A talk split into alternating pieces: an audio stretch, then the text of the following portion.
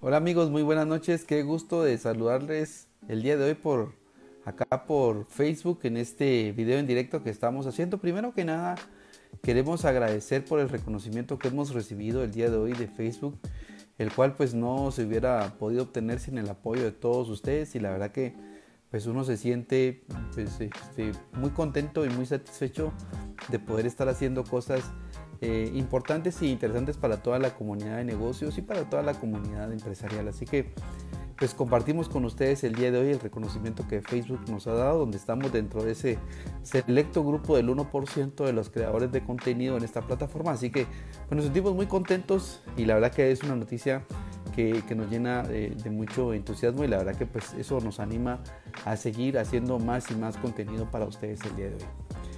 Pues bueno, el día de hoy vamos a continuar eh, hablando sobre el tema del ISO. Ya hicimos un video, un audio más bien dicho, en, vivo eh, en, Twitter.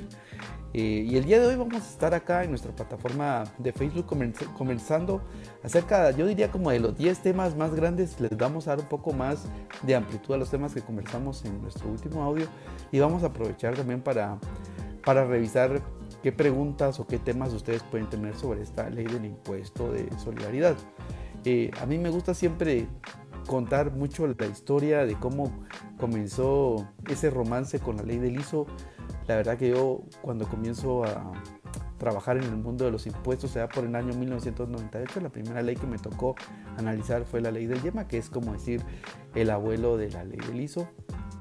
Ahí fue donde me, me me tocó conocer esa, esa ley y uno de los primeros ajustes tributarios que me tocó defender fueron principalmente de la ley del hielo.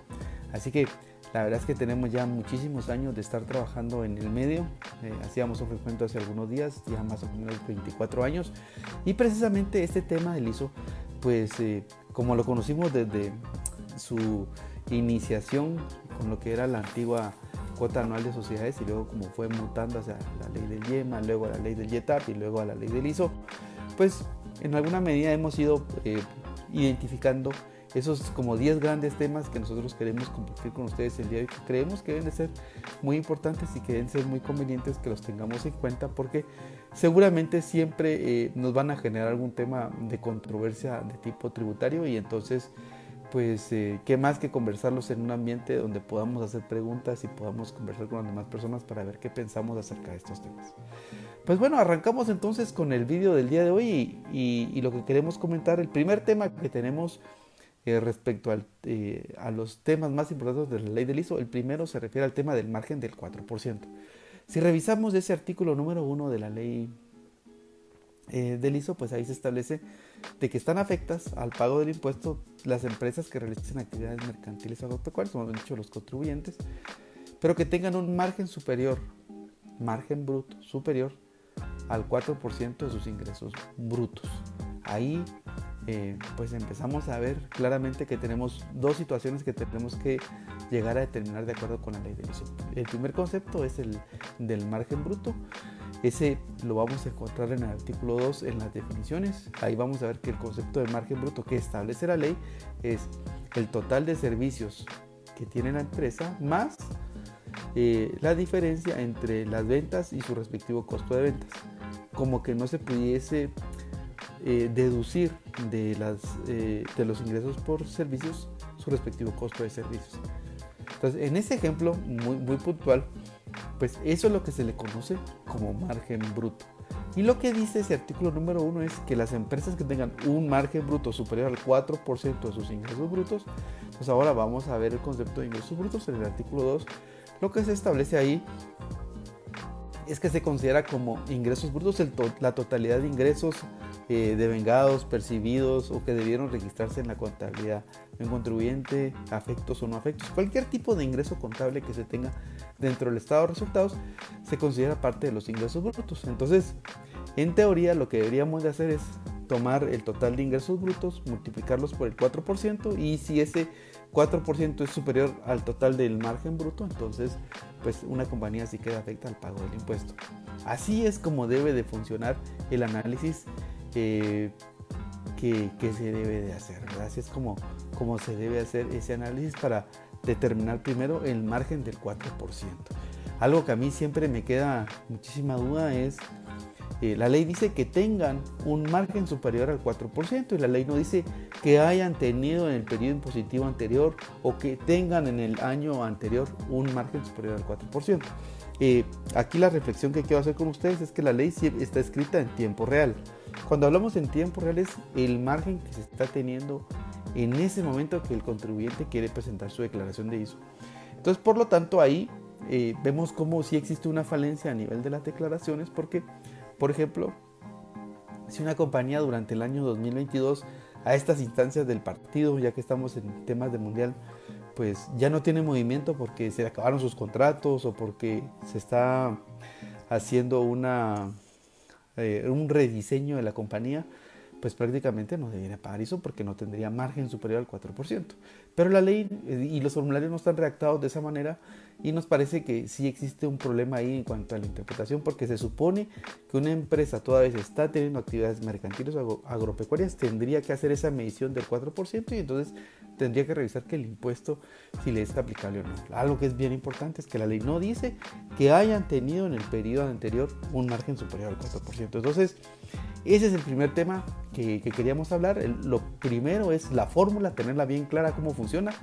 Recordemos que esa fórmula no está de esa misma manera a nivel del formulario y eso lo vamos a ver un poco más adelante. El tema número dos que se establece como, como algo que yo siempre he dicho eh, que tiene una situación muy puntual es eh, el artículo 1 dice que sean contribuyentes que realicen actividades mercantiles o agropecuarias. Entonces, ¿qué significa? Que está destinado a todas las entidades que están constituidas de acuerdo con el Código de Comercio y también con respecto con aquellas otras entidades que están listadas, ¿no? pero que estén realizando actividades mercantiles o agropecuarias. Entonces, ¿qué sucede?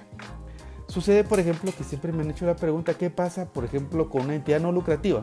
Bueno, las entidades no lucrativas no realizan actividades mercantiles o agropecuarias.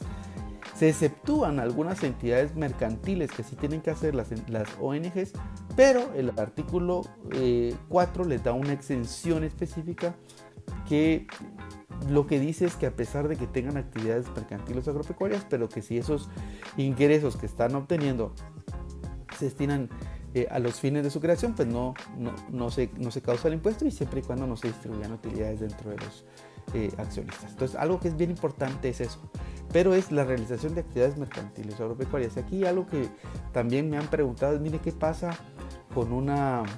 Eh, con una persona individual pero que es profesional, ¿está obligado o no a pagar eso? La respuesta debiese ser que no, porque no está realizando una actividad mercantil agropecuaria. Alguien podría llegar a pensar que las actividades mercantiles, de acuerdo con el Código de Comercio, pues eh, se incluye la venta de bienes y la prestación de servicios. Pero ojo, las actividades eh, de los profesionales no son actividades que, eh, que estén de acuerdo con, con actividades que tiene que realizar un comerciante porque así lo dice claramente el Código de Comercio. Hemos visto opiniones de opiniones e inclusive opiniones de la administración tributaria donde ellos piensan de que sí le aplica el pago del ISO a las entidades o, a los profesionales que realizan eh, actividades empresariales, o sea, actividades de ese ejercicio de su profesión, siempre y cuando estén en el régimen del 25%. Yo la verdad que discrepo muchísimo de, de ese criterio, pero es importante comentarlo porque una cosa es la opinión eminentemente técnica que yo les comparto cada vez que tenemos un video o un audio de este estilo y, otra cosa es la aplicación de la administración tributaria, pero lo importante es conocer cómo se manejan este tipo de situaciones. Muy bien, y este sería entonces el tema número dos que queríamos comentar con ustedes porque eso pues básicamente siempre genera mucha controversia. El tercer tema que tenemos se refiere al formulario de las declaraciones trimestrales de ISO, principalmente con la fórmula que se tiene a nivel del formulario para determinar el margen. La fórmula que tiene el formulario no es la fórmula que está establecida en la ley y ahí tenemos un grave problema porque eh, recordemos que lo que dice la ley y ya como lo hemos comentado es que lo que se establece es que las empresas tienen que pagar el impuesto siempre y cuando tengan un margen superior al 4% de sus ingresos brutos. Entonces, cuando uno va a ver esas eh, declaraciones trimestrales de ISO, ahí lo que dice es eh, ingresos por ventas, eh, por servicios, costo de venta de bienes y ahí le determina el margen. Como que el margen lo calcula directamente sobre esos ingresos. Sin embargo, algo que hay que tomar muchísimo en cuenta es que la ley lo que dice es, esa es la fórmula de construir el margen bruto pero ese margen bruto tiene que ser superior al 4% de los ingresos brutos. Pensemos que una empresa dentro de su contabilidad y su estado de resultados tiene reversiones de partidas contables, que son parte de los ingresos, tiene reversiones, por ejemplo, de reserva para cuentas incobrables, es parte de sus ingresos, pero no son venta de bienes ni prestaciones de servicios. Tiene eh, ingresos por diferencial cambiario, que no son parte de los servicios, pero es parte de su renta bruta. Entonces, cuando uno tiene ingresos brutos, puede darse cuenta de que la base puede ser muchísimo mayor. Y al tomar esa base mayor por el 4%, entonces eso es lo que se compara contra el margen. Pero el formulario no está de esa manera. Así que vemos como ahí también existe otro gran problema que pues a algunas empresas les, puede estar afectando porque no es lo mismo comparar el margen eh, directo sobre eh, lo que haríamos eh, en forma matemática, tratando de ver cuánto es el margen sobre el costo de ventas.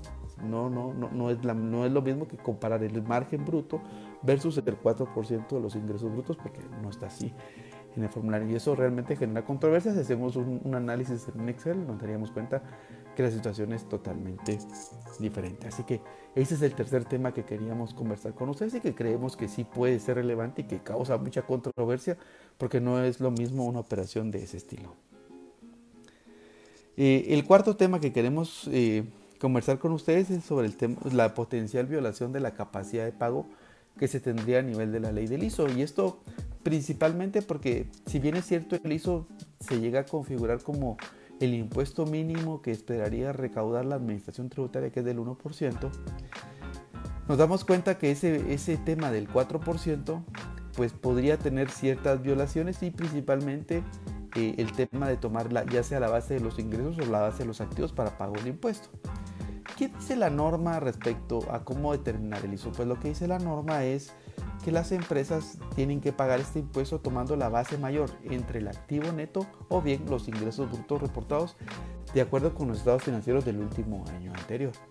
Aquí lo importante que hay que ver es eh, la norma tiene una excepción y dice que uno puede tomar la base de los ingresos siempre y cuando los activos sean superiores en cuatro veces al valor de los ingresos. Pero ¿qué pasa con una compañía que tiene 3.80, por ejemplo? Si una compañía tiene 3.80, o sea que sus activos cuestan 3.80 en función del total de sus ingresos, lo que terminaría utilizando es la base del activo.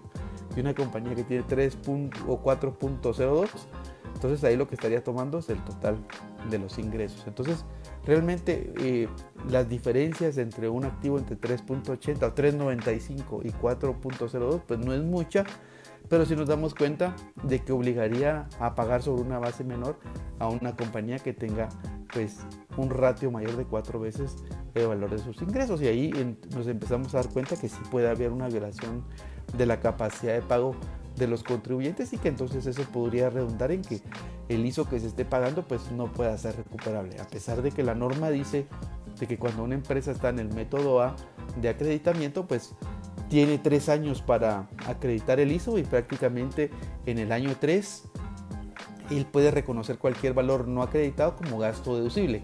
Y la verdad que el espíritu de la ley del ISO es que sea un impuesto acreditable al impuesto sobre la renta, así lo dice claramente en los considerandos esa norma. O sea, no se establece de que se llegue a considerar gasto, pero ahí se establece en ese método A de que puede considerarse gasto en ese año número 3. Vamos a hablar un poco más adelante sobre el método B donde también tenemos una consideración muy puntual. Así que este sería, yo diría, como el tema número 4 que queríamos conversar con ustedes eh, sobre los 10 grandes temas de la ley del ISO que siempre generan mucha controversia. Es una ley tan pequeñita que solo tiene 12 artículos, pero siempre genera una serie de preguntas y repreguntas. Eh, el tema número 5 que queremos conversar con ustedes se refiere al tema de eh, la exención del ISO para empresas que tienen pérdidas por dos años consecutivos. Bueno, ¿qué establece la norma? La norma lo que dice es que si una empresa está perdiendo por dos años consecutivos, en el año 3 puede estar exenta y dejar de pagar el ISO en ese año 3 siempre y cuando presente a más tardar el 31 de marzo del año siguiente. Por ejemplo, si fuese el caso que perdió una empresa en el año 2021 y el 2022, tendría que ser a más tardar el 31 de marzo del año 2023. Tiene que presentar los estados financieros auditados. La ley no dice que sean de los últimos dos años, pero eso es lo que interpreta la administración tributaria y adicionalmente tiene que presentar una declaración jurada ante notario explicando las razones por las cuales la compañía está perdiendo. Yo, como lo he explicado en varios paneles, pues esta norma a mí me parece que es una norma de tipo positivo que se cambió en su contexto porque hace muchísimos años ya teníamos esa norma, pero como una obligación imperante hacia la administración tributaria hace muchos años en la antigua ley del impuesto a la renta y, ese artículo 24 de ese decreto 2692 que estuvo vigente más o menos hasta el año como 2001, si no me falla la memoria, eh, lo que establecía era que las empresas que perdían por dos años pero las empresas que perdían por dos años consecutivos tenían que ser sujetas de auditoría forzosamente por parte de la administración tributaria. ¿Qué hace ahora este artículo de número 4 de la ley del ISO? Lo que hace es cambiar la plana y decirle a los contribuyentes, mire, si usted quiere dejar de pagar este impuesto, entonces preséntese a mis oficinas, presénteme estados financieros auditados, una declaración jurada ante eh, un notario y explíqueme las razones por las cuales usted está perdiendo. Aquí lo importante es que la norma dice que la administración tributaria puede ejercer un proceso de verificación para revisar las razones por las cuales el contribuyente está perdiendo. Por supuesto, de que aquí lo que hay que tener mucho cuidado es que lo que se da es un aviso. No se pide una resolución, no se pide, no hay una petición, simplemente el contribuyente tiene que avisarle a la administración tributaria porque así lo dice la ley y ya la administración tributaria si quiere pues puede contestar o no ese aviso bien con ese aviso, la administración tributaria lo que tiene que hacer es pues, revisar los papeles y si lo considera conveniente, pues hacer un proceso de verificación o de auditoría. Eso es lo más importante que tiene para mí ese, esa exención. Lo malo que tiene esa exención es que si una empresa no presenta eh, su información a más tardar el 31 de marzo, pierde la exención y no hay manera de poderlo revertir. Eso es un tema bastante delicado porque prácticamente no ejercer ese derecho dentro del plazo, pues a la compañía lo que le causaría es una pérdida, prácticamente una pérdida de esa extensión y tendría que estar pagando ese impuesto del ISO, lo cual pues prácticamente se vuelve un tema eh, que podría llegar este, inclusive a considerarse confiscatorio, pero la ley hoy lo tiene tipificado de esa manera. Así que me parece interesante poder comentar con ustedes este asunto porque en definitiva tenemos eh, que empezar a ver qué empresas están perdiendo eh, y, empezar a buscar esa extensión del ISO. Lo más importante es que tienen que tener sus estados financieros auditados y tienen que estar listos antes del 31 de marzo. Siempre se genera un problema porque los procesos de auditoría a veces eh, no se concluyen a tiempo y si no están los estados financieros auditados, pues eso puede generar un problema para los contribuyentes. El tema número 6 que tenemos se refiere a las empresas que tienen eh, rentas exentas del impuesto sobre la renta. Lo que dice el, artículo número 4 es que para las empresas que tengan rentas exentas de impuesto sobre la renta van a tener exención del ISO por esa porción de esos ingresos. Quiere decir que está exenta únicamente esa actividad. Pero aquí nos encontramos con varios problemas. La ley no dice cómo se calcula esa exención. No lo dice. Entonces, un ejemplo muy fácil. Una empresa que estuvo, por ejemplo, durante el año 2022 sujeta al pago del ISO porque no tenía exención ni de impuesto a la renta. Entonces pagó impuesto a la renta durante el año 2022, pero a partir del año 2023 el 50% de sus operaciones va a estar exenta del pago de, del impuesto a la renta porque ya tiene una exención específica. Pensemos que sea calificada una ley de zonas francas. Pero ¿qué va a pasar? O sea, la ley no dice cómo se calcula ese 50%. Si ese 50% lo voy a aplicar sobre la base del año pasado o bien si lo voy a aplicar sobre la base del año corriente. Eso es bien importante. Nosotros qué hemos hecho en la práctica para darle respuesta a esto? Bueno, lo que hacemos o lo que hemos hecho nosotros en el despacho es hacer un análisis de cuáles son los ingresos grabados y exentos del año corriente y ese porcentaje se lo aplicamos ya sea al balance o a los ingresos brutos del año anterior. Aquí la verdad es que la ley no tiene ni siquiera un reglamento para explicar, ni siquiera dar una guía de cómo calcular esa exención, pero sí hay un tema bien importante. Pensémoslo ahora a la inversa, una empresa que durante el año 2022 estuvo exenta al 100% del pago del ISO, pero a partir del año 2023 sí tiene que pagar ISO. Entonces, porque se le acabó su exención. Entonces, ¿qué es lo que pasa? Uno no podría decir que como estuvo exenta el año pasado, este año no tiene que pagar impuestos, porque la exención es en tiempo real. La redacción de la ley es en tiempo real y entonces ahí es donde nos hemos encontrado esa divergencia de cómo calcular el porcentaje de la parte exenta. Para nosotros el porcentaje de la parte exenta se calcula de acuerdo con el porcentaje de exención del trimestre corriente, ¿verdad? Y sobre ese trimestre corriente se le aplica a los estados financieros del año anterior. Como les digo, este ha sido un, un análisis que hemos hecho de acuerdo con nuestra interpretación de la norma desde hace muchísimos años y creemos que es el, eh, el análisis que más se acerca al principio de equidad y justicia tributaria, porque una empresa que hoy día está exenta parcialmente de ISO, pues no tendría que pagar ISO al 100%, porque si no terminaría pagando un impuesto que no va a recuperar. O sea, la, lógica es esa. Entonces, de esa manera hemos, como, eh, de esa manera hemos construido el porcentaje que le aplicamos al valor de la exención. Luego el, tema que tenemos como número 7 que queremos compartir eh, con ustedes el día de hoy se refiere eh, al método A, al método A de acreditamiento de la ley del ISO. Ahí lo importante que tenemos que tomar en consideración es que la ley establece que son tres años para poder acreditar el impuesto pagado, pero son tres años calendario y no son tres años contados a partir de cada una de las declaraciones, sino que son tres años. Por ejemplo, todo el ISO que yo pagué durante el año 2022, incluyendo el cuarto pago del año 2021, que lo pago en enero del año 2022, esos cuatro pagos que pagaría durante el año 2022, es decir, el del mes de enero, el del mes de abril, el del mes de julio y el del mes de octubre, esos cuatro pagos yo los podría acreditar a los pagos de impuestos sobre la renta, ojo, a los pagos de impuestos sobre la renta, no a declaraciones, a los pagos que tenga que hacer de impuestos sobre la renta del año 2023, 24 y 25. O sea, tengo tres años para poderlos acreditar. Por eso, para mí, eso es el año X1, X2 y X3. ¿sí? Entonces, son años eh, naturales que tenemos para poder acreditar todo el ISO que se acumuló durante el año 2023. Lo que establece la norma Italia, como lo habíamos anticipado, es que se puede llevar como gasto deducible aquel valor del ISO no acreditado. Ya sabemos que eso puede llegar a ser inconstitucional porque no está en, función de lo que establece la norma, pero aquí lo interesante es que cualquier saldo no acreditado nosotros ya lo conoceríamos más o menos como en noviembre del año 2025 y en ese momento tendríamos que llevarlo como gasto y como gasto deducible.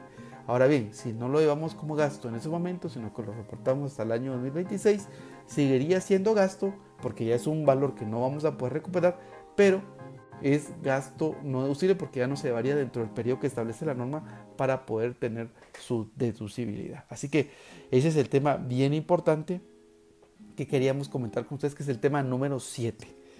El tema número 8 que queremos comentar con ustedes es el tratamiento que se le debe dar al ISO en el método B. Recordemos que en los dos métodos que tenemos, en el método A, el impuesto primario, o sea, el impuesto que primero se paga es el ISO y luego se acredita el impuesto a la renta. Sin embargo, en el método B, el impuesto primario es el impuesto sobre la renta y ese es el que se acredita al impuesto del ISO. Se acredita en el mismo trimestre. La ley únicamente establece que el ISO es deducible en el método A hasta los tres años, ¿sí? cuando concluye su periodo de acreditamiento. Pero para el método B, la ley no dice cómo debemos de considerar ese monto del ISO que estamos pagando. No dice que debe ser crédito fiscal, sino que prácticamente en ese ejemplo, ese ISO que se paga bajo el método B debiera considerarse gasto del año, no debe de considerarse crédito fiscal, porque si no haríamos un mix de métodos. Imagínense ustedes que una empresa está en el método B paga ISO porque su impuesto a la renta es menor y entonces lo considera crédito fiscal, prácticamente tendría que eh, buscarlo, buscar su acreditamiento en el siguiente año. pero si en el siguiente año sigue estando en el método B, entonces tendría un mix de acreditamientos y eso la ley sí no lo permite. Entonces la ley permite uno de los dos métodos de acreditamiento y desde nuestra perspectiva eh, lo que tenemos ahí es que ese ISO que se paga bajo el método B debe de considerarse consecuentemente como gasto y como gasto deducible en el año donde se paga. Recuérdense que los impuestos se consideran como gastos deducibles en el año donde se pagan, excepto en el caso este del ISO en el método A, donde sí se va a llevar como gasto deducible, pero a, eh, a, partir del año X3, cuando ya no hay forma de recuperarlo. Ojo con eso, porque sí es bien importante que ahí cambia la regla. Muy bien, y como ustedes se están dando cuenta, vamos avanzando rápidamente con estos 10 grandes temas eh, de la ley del ISO. Aprovecho nuevamente para todas las personas que se están uniendo, agradeciendo a todas las personas que se unen a nuestros programas en vivo. Eh, queremos compartirles que el día de hoy hemos recibido eh, una un, reconocimiento de parte de Facebook que estamos dentro del 1% de los creadores que generan el mejor contenido dentro de la plataforma. Así que nos sentimos muy halagados, nos sentimos muy contentos de recibir este tipo de reconocimientos, pero principalmente agradecerles a ustedes porque siguen nuestra página, porque comentan nuestro contenido y la verdad que pues eh, uno se siente muy satisfecho de saber que lo que uno está haciendo en pro eh, de la comunidad de negocios, en pro de los estudiantes, en pro de los profesionales, en pro de los empresarios, pues en alguna medida pues va ayudando a construir un mejor país. Así que agradezco muchísimo eh, que siempre pues nos pongan sus comentarios, agradezco muchísimo que compartan nuestro contenido, que compartan pues todo lo que nosotros hacemos, porque eso ayuda a que crezca nuestra comunidad y ayuda a que podamos eh, eh, también a resolver problemas de otras personas que no conocemos. Así que muchísimas gracias por ese reconocimiento que hemos recibido el día de hoy. El tema número 9, eh, perdón, el tema número 9, sí, que queremos comentar con ustedes es la manera del cambio del método A al método B. Por ejemplo, si una empresa está en el método A de acreditamiento de la ley del ISO y se quiere cambiar al método B, la ley no establece que haya ningún procedimiento de dar aviso pareciera ser que entonces con el, cambio a nivel del RTU, pues todo está bien. La ley no dice en qué momento debe hacerse ese cambio. Regresamos otra vez a la costumbre que tuvimos desde el año 1998 y 1999. En aquel momento lo que hacíamos era eh, hacer esos cambios durante, el primer, durante los primeros meses del año antes de presentar la primera declaración eh, de ISO o de YEMA o de YETAP en su momento. Hoy día tenemos un criterio institucional de la Administración Tributaria que dice que cualquier cambio debe de hacerse en el mes de diciembre. Ojo con eso. Luego, si una empresa quiere moverse del método B al método A, ahí sí la, eh, la ley establece de que cuando ocurre ese, ese tema, sí las, eh, los contribuyentes tienen que pedir una autorización a la administración tributaria, pero tampoco dice en qué momento se debe de hacer pareciera ser que es antes de, presentar el primer pago trimestral. Hoy día tenemos un criterio institucional que dice que se debe de hacer esa petición durante el mes de diciembre, ¿sí? Durante el mes de diciembre de cada año. Y recientemente, pues, eh, ha circulado en redes sociales un comunicado de la Administración Tributaria donde dice que el cambio debe hacerse durante los primeros cinco días del mes de diciembre, algo que no tenemos eh, establecido dentro de la norma tributaria, ni siquiera a nivel de la ley y ni siquiera a nivel del reglamento, porque el reglamento ni existe. Entonces la Administración Tributaria hoy día ha emitido eh, un comunicado digital que anda por ahí en las redes sociales, donde dice que claramente tiene que hacerse ese cambio entre los primeros cinco días del mes de diciembre.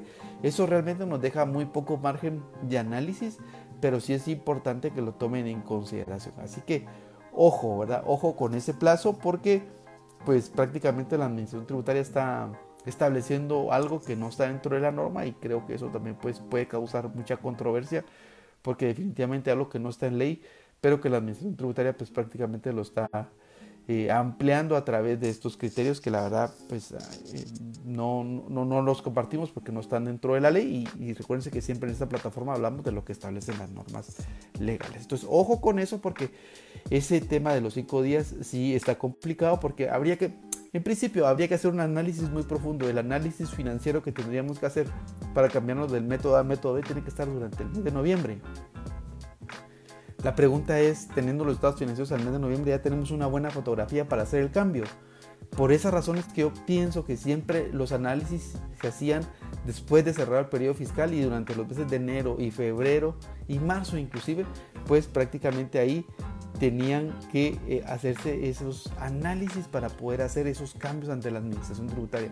Pero hacerlo durante el mes de diciembre me parecía desde mi punto de vista personal, una situación que no, no, no estaba pegada a ley porque eso era algo eh, imposible hacerlo porque hasta que tienes los estados financieros cerrados vas a poder saber cuál es la posición tributaria de la compañía y puedes saber si te conviene seguir en el método A o en el método B. Pero bueno, es con lo que tenemos que vivir y hay que tomar en consideración este tipo de temas.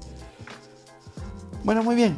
Y el tema número 10 que queremos conversar con ustedes antes de empezar a, revisar ahí la serie de, preguntas que tenemos de parte de todas las personas que nos están siguiendo el día de hoy es respecto al tema del ISO pagado en forma extemporánea. Este es un tema para mí que la verdad que lo viví desde hace muchísimos años. Cada vez que yo veía un criterio de la administración tributaria eh, donde pues ellos decían de que el ISO, que no se pagaba en tiempo, no era ni siquiera crédito fiscal, sino que era un tema eh, de considerarse gasto y gasto no deducible, eh, pues me parecía extraño, pues porque por años, recordemos que desde que tuvimos eh, los primeros, de las primeras leyes, allá por el año 1999 o 2000, no me recuerdo exactamente el año, pero cuando tuvimos aquellas, aquellas leyes eh, para poder cerrar expedientes y tuvimos amnistías fiscales, pues claramente se establecía que cada vez que se pagaban los impuestos, a partir de ahí se activaba el derecho como crédito fiscal. Hoy día, eh, después de tener varios años con un criterio equívocos, tenemos un criterio de la administración tributaria correcto donde se establece que cualquier ISO que se paga en forma extemporánea, ese ISO se considera crédito fiscal siempre y cuando la compañía está en el método A. ¿Y qué significa? Que si se paga hoy, por ejemplo, un ISO del año 2000 este, 20, por ejemplo, se, se paga en este año 2022, pues se podría aplicar a partir del año 2023, 24 y 25, porque a partir de ahí se activan esos derechos. Jamás podríamos pensar que sería un gasto no deducible, porque si no, entonces, si tuvo que haberse considerado crédito fiscal, tuvo que haberse aplicado en forma retroactiva y eso no se puede hacer porque esos impuestos no estaban pagados. Pero hoy día creemos correcto que se ha enmendado muchísimo la plana a través de que la administración tributaria, pues hoy día ya considera que el ISO pagado extemporáneamente se considera crédito fiscal. Bueno, las autoridades de turno, yo lo voy a decir de esa manera, las autoridades de turno ya lo consideran, porque tuvimos un interim donde las autoridades anteriores consideran que se hizo no era crédito fiscal, pero era un criterio totalmente que no estaba en conteste con lo que ya pasaba y con lo que realmente debe de entenderse a la luz de cuándo se activa o no un crédito fiscal y los créditos fiscales se activan cada vez que se pagan, no se activan cuando se provisionan o cuando se estiman, sino que cada vez que se pagan esos créditos fiscales. Así que vemos que ese tema pues hoy día pues prácticamente ya debería estar resuelto y no debería generar ninguna controversia ni dolor de cabeza y mucho menos que un auditor tributario pues nos vaya a generar algún asunto o algún alcance o algún ajuste por esta situación. Muy bien, y con eso pues prácticamente estamos eh, dando eh, por concluido los 10 grandes temas de la ley del ISO que queríamos conversar con ustedes. Eh, voy a pasar en este momento a revisar las preguntas que tenemos y, pues eh, aprovechar a, saludar a todas las personas que nos acompañan. Está con nosotros Don Byron, Byron Cobar, qué gusto Byron que estés con nosotros. También está con nosotros Irma Araceli, Rodolfo Chay, Tomás Tecún también saludos, Carlos Javier, Fernando Natareno, Está también con nosotros Arnoldo Cos, saludos. Julia Hernández, también saludos. Minor, también está con nosotros Marvin Monroy. Telma Valladares, saludos. José Hit, está con nosotros. Eric Palma, saludos. Eric, David López, Julio Melgar. Está también con nosotros Chonita Petsey, saludos. Steven Castellanos, saludos. Juan Carlos Hernández, saludos. Y Eric Palma aquí eh, nos hace ya de una vez una pregunta y vamos a proceder a resolvérsela a Eric. Nos dice se puede pagar el cuarto pago del ISO el 31 de diciembre de 2022 para poder acreditarlo en el año 2023. Bueno, ese procedimiento que me está mencionando Eric era uno de los procedimientos que se hacía con la antiquísima ley del YEMA. Yo no estoy de acuerdo que se debiera pagar. Hay un criterio institucional de la administración tributaria que lo que dice es que ese ISO sí se puede anticipar. O sea, como extraño, sí. O sea, el, gobierno o el Estado dice, no, si me pagas un impuesto anticipado está perfecto, pero si me lo pagas de forma extemporánea no es crédito fiscal, pero cuando me lo pagas eh, antes del plazo sí. Bueno, aquí vemos que hay un criterio institucional del fisco donde dice que si yo pago ese cuarto pago el 31 de diciembre inclusive, pues ya lo puedo aplicar en el año 2023.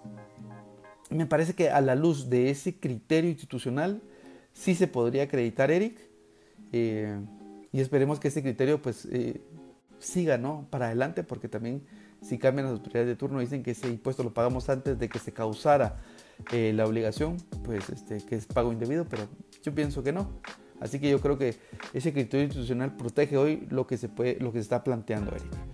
También está con nosotros Antonita Subiu, está Ariel Delgado, Gaby Alonso, David Méndez, un abrazo David, Francisco Ramírez, Henry Marroquín, Douglas Orozco, Daniel Castellanos, Patricia Ramírez, saludos Patricia, José Luis Ibáñez, Antonio Nájera, eh, Gustavo Hernández, está también nosotros eh, Cam Set, saludos, está Brenda Yadira, está también Anabeli García, está Víctor Parajón, Neri Galdo, Luis Orlando Suyuy, Memín Guñiz, Ever Samuel, Jorge Godínez, Osman Solís, Héctor, Héctor Herrera, no sé si es el mexicano, pero bueno, saludos hasta los amigos mexicanos.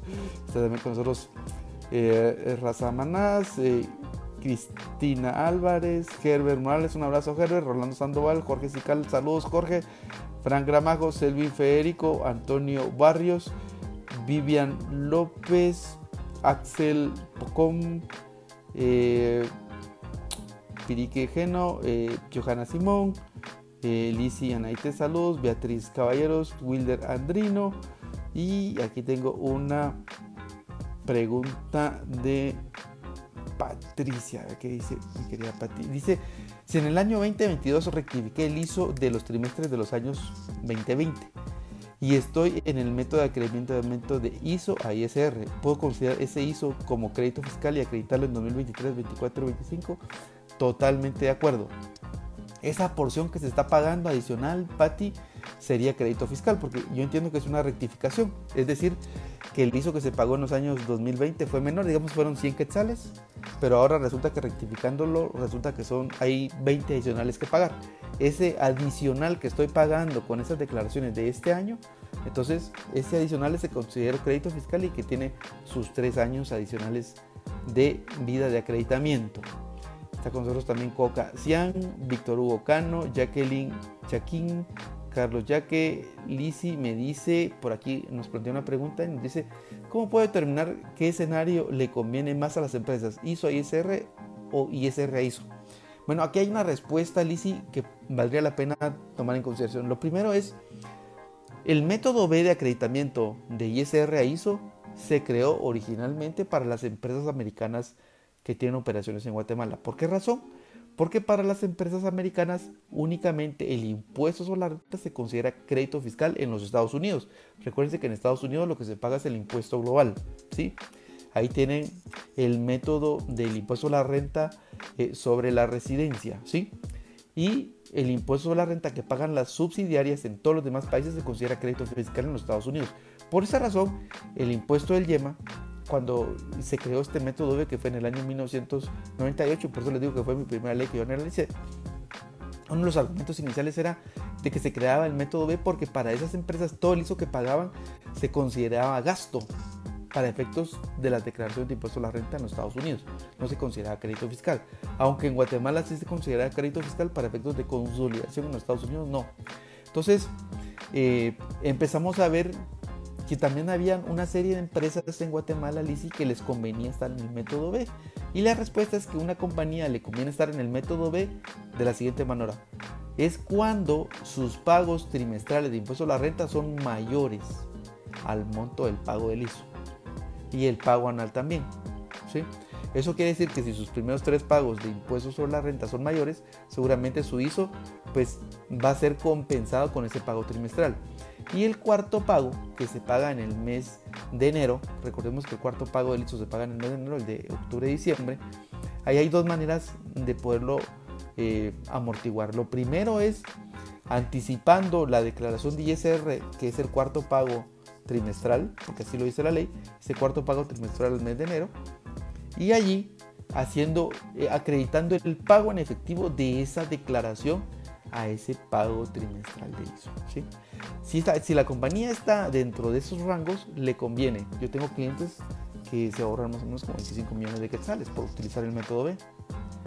Entonces, ojo con eso porque yo creo que eh, a pesar de que es un eh, método creado inicialmente para las empresas americanas, para las empresas guatemaltecas también lo pueden utilizar y eso les optimiza el no estar pagando los dos impuestos al mismo tiempo. También está con nosotros Damián Pérez Ramírez, saludos Damián, Ángel Bog, está Billy también con nosotros, saludos Billy, qué gusto saludarte. Eh, también está con nosotros Ant Cifuentes, saludos, Eli Arnoldo también. Está con nosotros eh, Rolando Sandoval Jr., Laureano Tucos. Ah, Laureano, qué gustazo verte por aquí.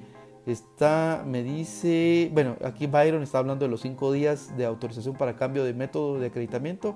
Recuerden ustedes, cinco días es lo que la Administración Tributaria piensa que es lo que aplica y andan ahí las comunicaciones. Edson López está con nosotros también. Saludos, Edson. Jaime Tello, que está con nosotros. Eh, Bauticruz Leonel también está con nosotros. Y aquí tengo otra, como un comentario de Byron dice, hizo un impuesto temporal que vino para quedarse y que castiga a las empresas. Seguro, vamos a ver, en, esos considerandos de la ley de ley, ustedes algo que deben de, tomar en consideración es que ahí dice que ese impuesto va a estar vigente en tanto no salga una nueva ley de impuesto a la renta. Hoy día ya tenemos una normativa nueva de impuesto a la renta a partir del año 2013 con el decreto 10-2012, pero no ha sido derogado. Yo pienso que sí debería ser derogado porque ahora ya tenemos un régimen totalmente diferente y también ya tenemos eh, impuestos totalmente distintos. Así que, bueno, esperemos a ver qué pasa, ¿no? Eh, aunque yo he escuchado por ahí de que hubo una petición ante la administración tributaria, aunque yo no sé por qué se lo pidieron a la administración tributaria, pero ellos piensan de que el ISO no se debe de eliminar, que es una fuente importante de ingresos para ellos. Yo pienso de que independientemente que sea una fuente de ingresos importantes para el Estado, si hay un compromiso de parte del Estado eh, de derogar el impuesto, pues tenían que derogarlo. Beatriz Caballero está con nosotros también, Emma García, Jorge Danilo González, Carmen Piox, Francisco Mendoza está con nosotros. Y Byron me dice los gastos sobre compras no son tomados en cuenta por la administración tributaria y si forman parte del costo. Por supuesto, los gastos sobre compras, seguro que sí. Recordemos que el tema del costo de ventas se construye no solo por el valor de los productos que se venden, sino que hay una serie de ítems que construyen el costo de ventas, ¿verdad? Recordemos que los bienes que se compran para la venta, eh, el valor del costo del bien está integrado por el valor eh, de los bienes más, todos los gastos para llevarlos para poderlos poner a su, a su disposición para la venta. Creo que ahí sí vale la pena revisar cómo se está llevando esa contabilización Byron. Así que estoy de acuerdo contigo. Está también con nosotros Walter Vinicio Chicol, Os, Oscol también está con nosotros. Luis Leiva, un abrazo Luis, qué gusto saludarte por aquí. Ever Samuel Cook también está con nosotros. Daniela Canizal, Juan Rojo, Antonio Díaz, Byron Aguilar, Artur García, eh, Selvin, nos manda un saludo desde Cobán, saludos, saludos hasta la ciudad de Carlos V, Selvin. David Méndez también nos manda un saludo. Erazo Marp está con nosotros. Eh, también está con nosotros M.A. Menéndez, saludos. Eh, eh, Arthur nos manda saludos. Charlie también nos manda saludos. Byron Sontay está con nosotros. Saludos, Byron. Silvia Cetina, Jusli Aldana, Gladys Aguilera. Qué gustazo de verte por aquí, Gladys. Un abrazo, espero que estés muy bien. Homero eh, Ferlandí está con nosotros también. Liz dice que eh, dice que le gustó la ayuda con la explicación de lo curso. Ah, bueno, qué bueno que les gustó, qué bueno que le puede ayudar con ese tema. Lisi está con nosotros Edgar Roberto Cooks. Eh, y Luis me dice que le gustan las sesiones y que están muy detalladas y que nos felicita. Muchas gracias Luis.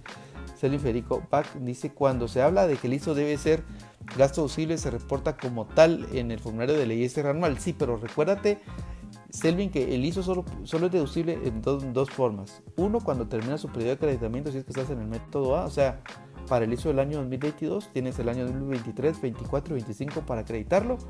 Y si en el año 2025, es decir, más o menos como el mes de noviembre, ya no tienes ninguna declaración de ISR que presentar, pues los tendrás que dar como gasto deducible el saldo del ISR del año 2022 no acreditado. Si estás en el método B y pagas ISO, desde mi punto de vista eminentemente técnico, ese ISO que se paga se debe considerar gasto y es gasto deducible, o sea, debe llevarse al estado de resultados como gasto como tal, ¿sí? Está con nosotros también Roberto Oroxón.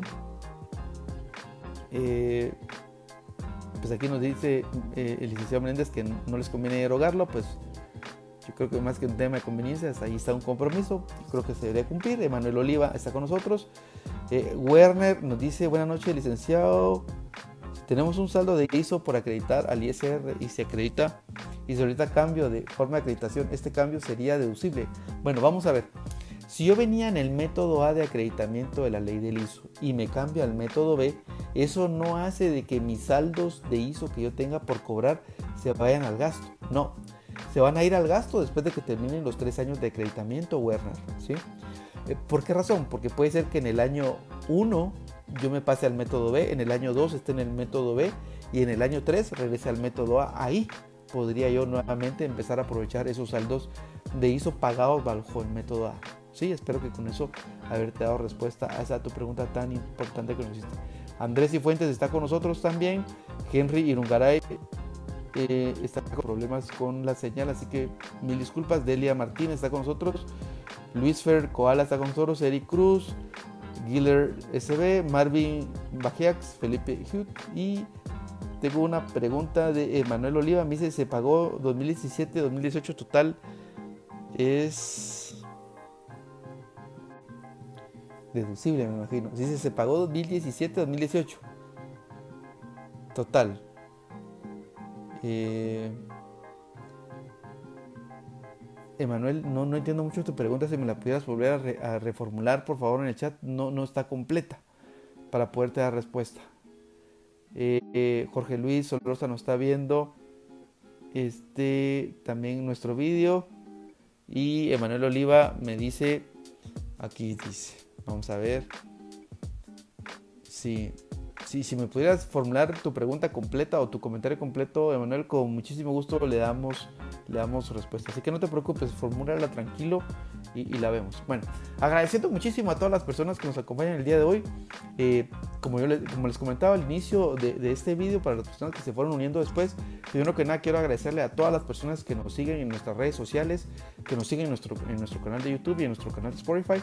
El día de hoy hemos recibido eh, un reconocimiento de parte de Facebook, que somos parte del 1% de los creadores de contenido interesante según la plataforma. La verdad que para nosotros es una satisfacción inmensa saber de que estamos teniendo ese reconocimiento. Imagino ustedes como guatemalteco también pues, se siente contentísimo.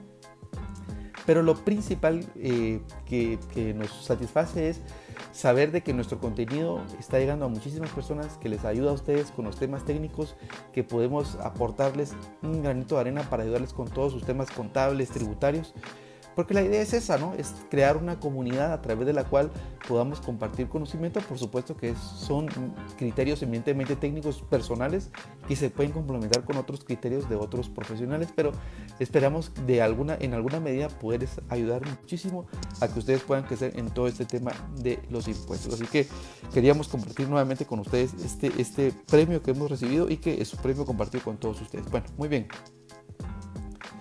Byron aquí tiene una pregunta, dice si solicito un convenio de pago de ISO. Los, los acreditamientos dependen del, del pago o del convenio firmado. No, de la cantidad que vayas pagando, Byron.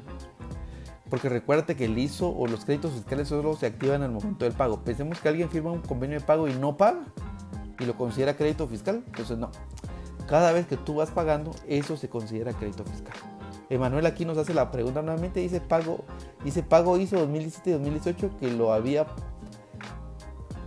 pagos deducibles para este año 2022. Bueno, si tú estás pagando ISOs del año 2017 y 2018 en este año 2022, Emanuel, si estás bajo el método A, esos montos de ISO que estás pagando no son gastos deducibles, sino que son crédito fiscal. Ahora bien, si, si estabas en el método B, esos sí son gastos deducibles en el año 2022. Nefta Soc está con nosotros también el día de hoy. Edu Hernández está con nosotros también. Saludos. Marvin Peña. Edgar Cooks. Eh, eh, le gusta muchísimo el, programa, así que muchas gracias. Ever Samuel nos dice, en el caso de una gasolinera que se inscribe, pero hasta seis meses después inicia operaciones por la licencia para operar. ¿Desde qué fecha se cuentan los trimestres de la extensión? Bueno, los trimestres de la extensión, eh, ahí dice que son los primeros 12 meses de operación. Eh, los 12 meses de operación se toman desde el momento de la inscripción en el registro mercantil, así es como lo hemos tomado Ever en su oportunidad. Tristemente no se pueden tomar esos meses de la fase de construcción, digamos, sino que es desde la fase eh, de, cuando eh, se inscribe en el registro mercantil. Así que son 12 meses a partir de la fecha de ese registro, como nosotros lo hemos tomado a ver. Espero con eso haberte dado respuesta. Lucía García está con nosotros también, Licia Naité. Eh, dice que le gusta muchísimo el contenido. Muchas gracias, Lizzy. Edgar Roberto dice, soy administrador de empresas y me gusta el tema. Qué bueno que te gusta el tema. Aquí tenemos muchísimo contenido y en nuestro canal de Spotify vas a encontrar muchísimos, muchísimos episodios. Tenemos más de 130 episodios totalmente gratis. Así que Edgar, eh, ahí les dejamos el contenido. Eh, Menéndez dice que les gusta eh, nuestro contenido. Byron dice que le gusta el contenido y que bien mereció el reconocimiento. ¿Cómo se... Aquí nos hace una pregunta. ¿Cómo, cómo, cómo saber si a uno le... Ah, ¿cómo se sabe si es el método A o B? Pues habría que ver en el RTU cómo está Emanuel inscrito el contribuyente para saber qué método tiene registrado ante la administración tributaria, si es el método A o el método B. Raúl Cabrera dice, ¿en dónde se debe hacer la solicitud de cambio de acreditamiento de ISR a ISO por ISO a ISR? Lo que nosotros hemos hecho en el pasado eh, es presentar un memorial, en este caso, Raúl, ¿verdad? Porque recordemos que cuando se cambia del método B a la, sí hay que pedir autorización al Ministerio Tributaria. Ahí lo que hacemos es presentar un memorial, pues con todas las bases legales correspondientes y, explicándole a la Administración Tributaria que con base en los, pues, eh, en los números de la propia compañía, pues está pidiendo esa solicitud. Está con nosotros también Pérez Max, está eh, Emanuel Colón y dice cómo saber si sos A o B. O sea, cómo saber si... Pero sí, yo me imagino, el RTU tienes que ver en este caso, Emanuel, para saber qué, régimen tiene inscrita esa compañía. Está también Héctor Todd viendo nuestro video, Geisel Calderón, Flores y, y Juan Vicente, mi amigo John Vincent. Un abrazo y gusto verte por aquí. Bueno, muy bien, ya con esto estamos prácticamente llegando al final de nuestro programa. Aquí Ever nos hace otra pregunta. Dice, de igual manera, si el contribuyente inscribió un establecimiento comercial, aunque no tenga movimiento, e inicia un nuevo establecimiento, no se considera empresa nueva. No, aquí la extensión va no a los establecimientos, sino que a los contribuyentes, o sea, a la sociedad en este caso, Ever. ¿sí? ¿Sí? No, no, no es por establecimiento que se calcula el impuesto del ISO. Emanuel me dice, si los documentos físicos no cuadran con lo que tiene registrado en SAT, ¿qué se hace? Los documentos físicos no cuadran, bueno, ahí tenemos un problema porque si una cosa se está registrado ante la administración tributaria y otra cosa se ha presentado en declaraciones, creo que si hay un problema ahí, Emanuel, que yo creo que hay que irlo a resolver, pero inmediatamente, porque recuerda que la información que tenga la administración tributaria puede ser que esté errónea y que las declaraciones estén correctamente presentadas o los acreditamientos han estado bien hechos. O bien, puede ser que se haya hecho una inscripción incorrecta a la administración tributaria, entonces ahí yo te recomiendo que lo veas, pero a la velocidad más rápida que puedas para ir a resolver ese tema, porque urge, eh, como dirías tú, cuadrar que ese método de acreditamiento que tiene las declaraciones es lo que tiene que estar registrado ante la Administración Tributaria. Pablo Yanco está con nosotros, Alexia Aragón, este, y me pregunta, mínimo González Cerrón, ¿de qué universidad te graduaste? Pues imagínense de qué universidad me gradué, se los voy a dejar aquí se los voy a, les voy a hacer la pregunta. ¿De qué universidad creen ustedes que me gradué? A ver, eh, antes de que cerremos el programa, se las voy a responder. Edra Sack está con nosotros también. Walter García, un abrazo. Lucy García me dice, si una empresa no ha tenido ventas en el primer año, para el cálculo del ISO del siguiente año debe pagar por el activo fijo o a pesar que no tiene ventas. Bueno, lo que pasa es que ahí como sus ventas serían menos de los activos, entonces el, se va a ir por la renta bruta y la renta bruta va a ser cero, entonces no va a pagar impuesto en este caso. Manuel Oliva me dice los documentos electrónicos. Sí, yo me imagino que los documentos electrónicos él se refiere a las declaraciones. Werner me dice una consulta licenciado eh, en la forma de acreditación de ISR a ISO. Si en los primeros dos trimestres se pagó un saldo de ISO, ¿se debe registrar en cada trimestre como gasto deducible? Sí, es como gasto. Eh, o bien ese saldo se puede compensar en los siguientes trimestres. No, no, ese valor no se puede. Eh, no, no, no, se puede acreditar, Werner, porque ya hablamos de que no se pueden utilizar ambos métodos de acreditamiento. Así que este, Emanuel Oliva dice aquí que me gradué de la Universidad de San Carlos. Lisa Naité me dice de San Carlos de Guatemala. Axel me dice de la USAC. Beatriz me dice de la San Carlos.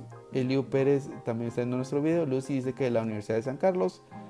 Eh, Gladys Noemí GT me dice que fijo soy landivariano, me Luisa Grajeda está viendo nuestro video y Enio Carrillo está viendo el video. Pues bueno, se los voy a dejar fácil, fácil, fácil. USAC 2008. Edras sí sabe que me gradué de la Universidad de San Carlos en la USAC 2008. Exacto. En ese año me gradué en la Universidad de San Carlos. Pero como, lo que pasa es que como yo comencé en ese tema de los impuestos hace muchísimos años, en el año 1998, cuando estaba allá por el sexto semestre de la, de la, de la carrera e ingresé a Arthur Anderson en aquel tiempo, que hablándolo con un amigo, Arthur Anderson era como una de las... Esa firma estaba adelantada 30 años a lo que tenemos el día de hoy. Eh, imagínense ustedes, tuve el gusto de poderme desarrollar profesionalmente muchísimo antes de poderme graduar y conocer eh, a muchas personas que tenían mucho conocimiento, entonces eso me ayudó pues a tener pues, muchísima información dentro de mi cabeza que, que hoy día pues trato la manera de compartirla con ustedes, pero en efecto me gradué de la Universidad de San Carlos en el año 2008. Tengo como ciertos problemas con la señal, así que no, no, no sé, de Harvard me dice Roberto me gradué. Quisiera estar ahí, Roberto. Vamos a ver qué podemos conseguir de Harvard. Francisco Mendoza dice que ¿Qué tanto cambio la segunda edición del libro del impuesto a la renta corporativo? Ah, bueno, qué buena pregunta. Vamos a ver. El impuesto a la renta corporativo, la versión de la pasta María, lo que cambia con el de la pasta azul, que solo tenemos en la versión digital, son, son tres temas grandes. El primero estoy incluyendo la ley de leasing. Recuerden ustedes que la ley de leasing establece que esas empresas que prestan el servicio de leasing tienen que llevar la contabilidad de acuerdo con la SNIF. Eso quiere decir que su estado de resultados cambia. ¿Por qué razón? Porque de acuerdo con la SNIF, las empresas que prestan el servicio leasing tienen que reconocer como ingresos únicamente el valor de los intereses, el valor del seguro y valor de otros cargos que cobren en las facturas. Por ejemplo, de una factura que pese 1500 quetzales, si el valor del, del capital son 1200, seguramente solo 300 van al estado de resultados y los otros 1200 se registran como parte de la cuenta por cobrar. Este es el cambio importantísimo, pero abismal en un estado financiero para una empresa y para el impuesto a la renta que se determina para una empresa. Ese es el primer cambio. Ese es un capítulo nuevo.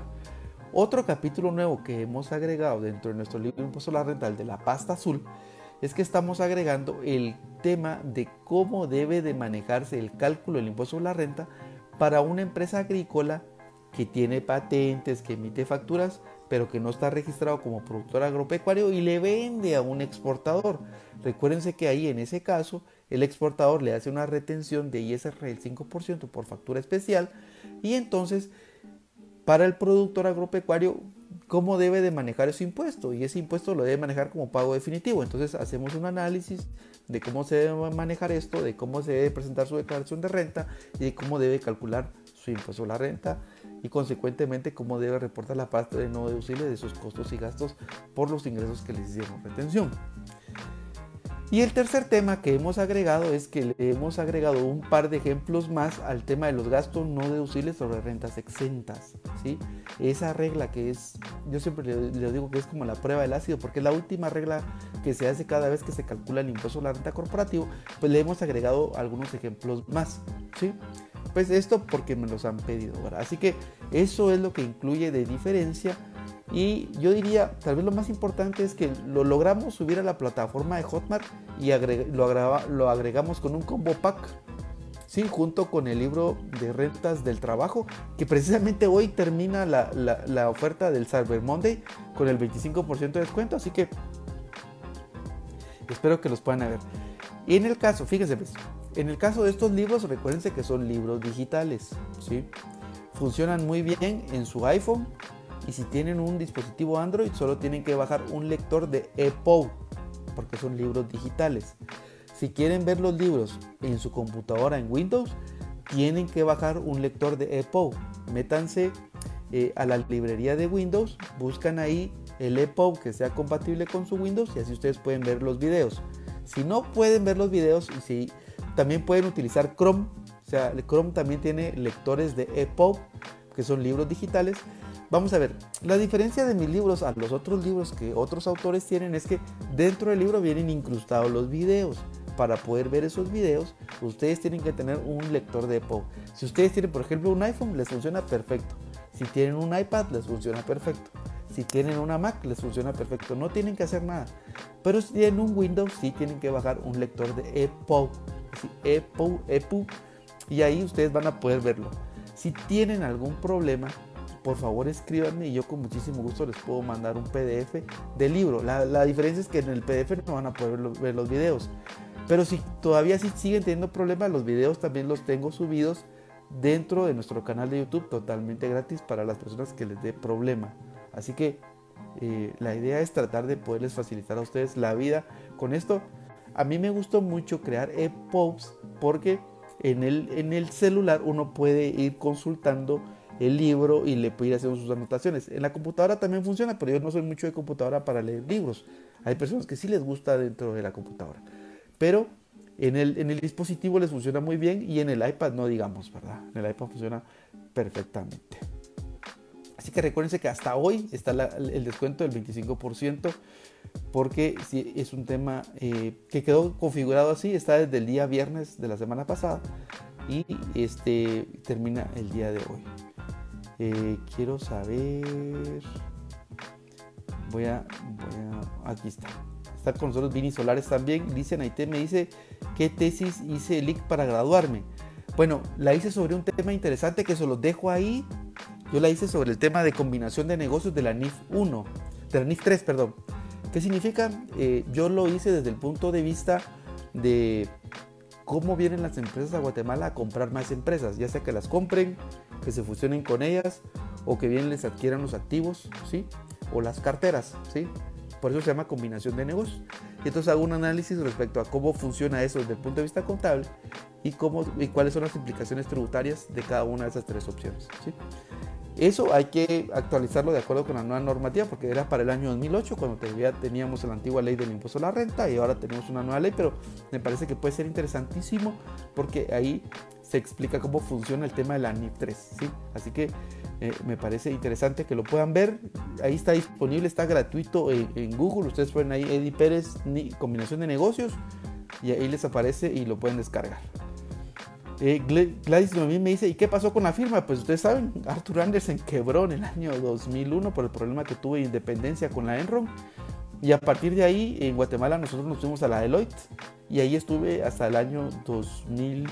16 hasta septiembre de 2016 y luego ya en el año 2017 comencé mi propio despacho y ahora estoy en Grand Thornton como socio de impuestos. Así que interesantísimo todo lo que uno aprende dentro de las firmas. Marinés Elías está con nosotros, Rolando Choc también, María del Carmen, Kevin Diego Fortín, Adriana Miranda, este, María del Carmen, muchas gracias.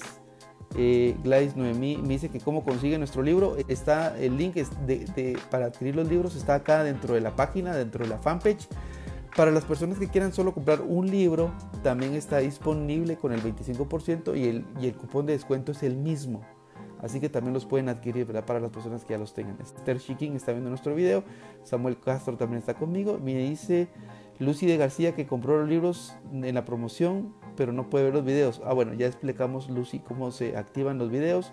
Leonardo Culajay está con nosotros también. Florecim dice cómo adquiere el libro de impuesto a la renta corporativo. Se puede adquirir directamente en hotmart.com. Dentro de la fanpage, ustedes van a encontrar ahí eh, los links para que puedan adquirir los libros. Recuérdense, 25% si compran el combo pack o 25% si los compran individuales, no importa. Ahí están los eh, cupones de descuento, me los pidieron y así que está con nosotros. Alesia Castañeda, qué gusto de verte por aquí. Un abrazo a la distancia. Heidi Gómez, también un abrazo. Carlos López. Eh, Me dice este Edgar Roberto Cooks, ¿tiene libros digitales que nos pueda compartir? Sí, tengo tres libros. Edgar, estoy trabajando en otros más, pero tengo tres libros disponibles. El libro Impuesto a la Renta Corporativo Pasta María, con la ley vigente hasta el año 2021. Eh, el Pasta Azul, que es la versión 2022 ya explicamos cuál es el contenido que tiene y el libro que tiene una pasta celeste que es el de rentas del trabajo y rentas de capital que les puede servir muchísimo. Eddie Giovanni Monroy está también viendo nuestro video, Rodolfo Post también, Sky Blue está con nosotros, Silvia Cerón, eh, Kiki Jaramillo y Gus Hernández me dice, Lick, buenas noches, me voy a cambiar de régimen trimestral a mensual el otro mes. Mi pregunta es, ¿el ISO que no aproveché lo puedo restar del ISR mensual? Totalmente, Gus, lo puede seguir acreditando. De hecho, así dice el artículo 10, de que eh, el ISO se puede acreditar al pago mensual, trimestral o anual. Así que no hay ningún problema, lo puede seguir utilizando. Alonso García está con nosotros, Ana Orellana de García, Edgar Hernández está con nosotros y Alfredo Santizo. Perfecto. Pues muy bien, qué gusto que hayan estado con nosotros el día de hoy. Un placer enorme, como siempre, poder estar con ustedes platicando sobre los temas del ISO. Muchísimas gracias por eh, seguirnos en nuestras redes sociales. Por favor, compartan nuestro video. agradecemos muchísimo que sigan compartiendo nuestro video para que más y más personas se puedan unir a nuestra comunidad. Recuerden también que dentro de nuestro grupo Impuestos y Negocios, ahí les dejamos otro tipo de videos eh, con otro tipo de temas que yo creo que les puede servir.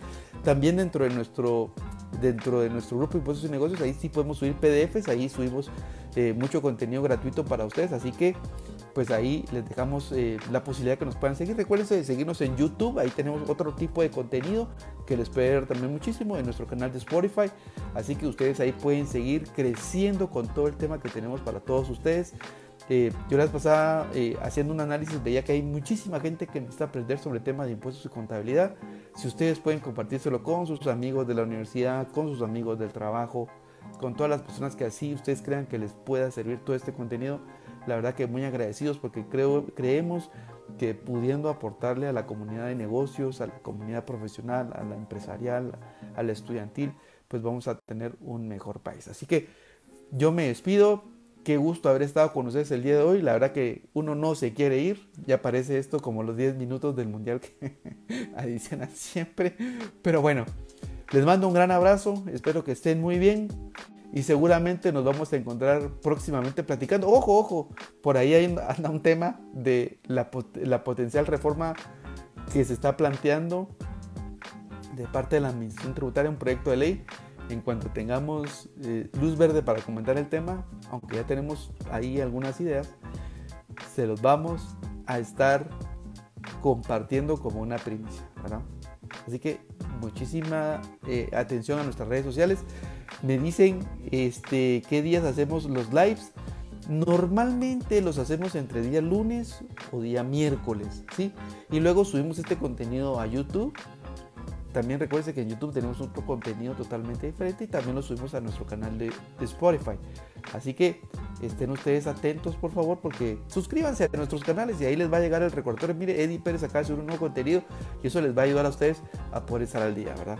Así que un abrazo a la distancia, estén atentos porque seguramente que vamos a venir con el tema de la reforma tributaria que puede generar controversia. Así que nuevamente un abrazo y que estén muy bien. Cuídense. Buenas noches.